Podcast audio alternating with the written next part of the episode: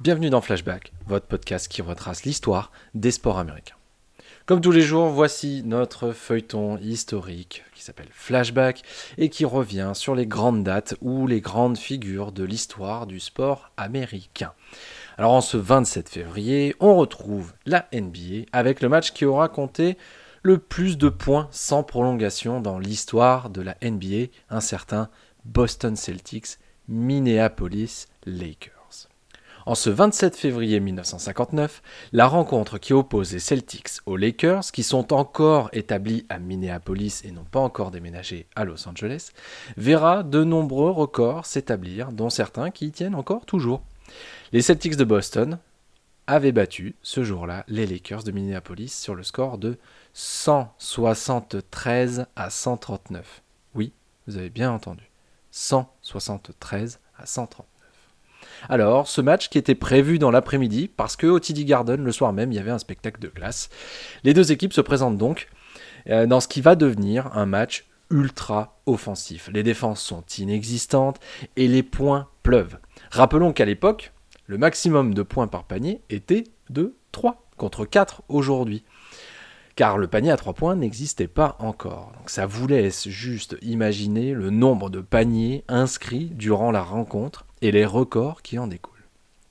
Alors les Celtics ont établi des records pour le plus grand nombre de points sans prolongation, le plus de points en une mi-temps, à savoir 90, le plus de points en un quart-temps, 52, et le plus de tirs, 72. Alors du côté du box score, on retrouve Tom Heinzon de Boston avec 43 points, qui sera le meilleur scoreur de la rencontre. Mais celui qui laissera son nom, c'est évidemment la légende Bob Avec 28 passes décisives, il établit à ce moment-là un record NBA. Mieux encore, les 19 en une seule période sont toujours un record qui tient. Alors ce match a provoqué la colère du commissaire de la NBA de l'époque, Maurice Podoloff. Pourtant, les Lakers ont participé au match du 27 février à Boston, après avoir quand même remporté 5 matchs sur les 6 derniers qu'ils avaient disputés. Deux nuits plus tôt contre les Royals de Cincinnati, la star Elgin Baylor avait marqué 55 points dans une victoire 116 à 96. Pourtant, l'élan n'était pas vraiment un facteur pour euh, les Lakers lorsque les Celtics affrontaient cette équipe-là à cette époque. Parce que oui, à cette époque, les, Celtics dominaient sans partage la NBA. Les Celtics ont perfectionné littéralement l'art du basketball au cours de la saison 1958-1959 en totalisant en moyenne plus de 116 points par match et en mettant en vedette 6 joueurs Sharman, Cousy, Heinzon, Bill Russell, Ramsey et Sam Jones qui avaient des moyennes tous à deux chiffres. La pressure offense a régné alors que les Celtics ont pris plus de 112 tirs par match en moyenne sur cette saison.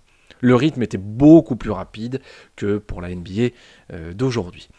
Si on voulait comparer, euh, les Golden State Warriors euh, ont mené la NBA la saison dernière avec un nombre de tirs en moyenne par match qui était de 85. Rendez-vous compte, 85 contre les 112 que les Celtics avaient à l'époque. L'équipe a été construite pour le basketball rapide.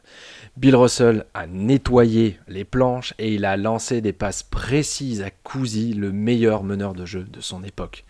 Des scoreurs fantastiques tels que Sharman, Ramsey et Jones ont entouré Cousy tandis que Heinzone était une puissante présence intérieure. Mais les Celtics étaient si talentueux et bien entraînés qu'ils marquaient si facilement, même lorsque le jeu ralentissait. Cette équipe entraînée par l'immense Red Auerbach a remporté 9 titres en 10 ans, dont 8 de suite à partir de 1959. J'espère que cet épisode vous a plu. On se retrouve dès demain pour un nouveau rendez-vous historique dans Flashback de The Free Agent.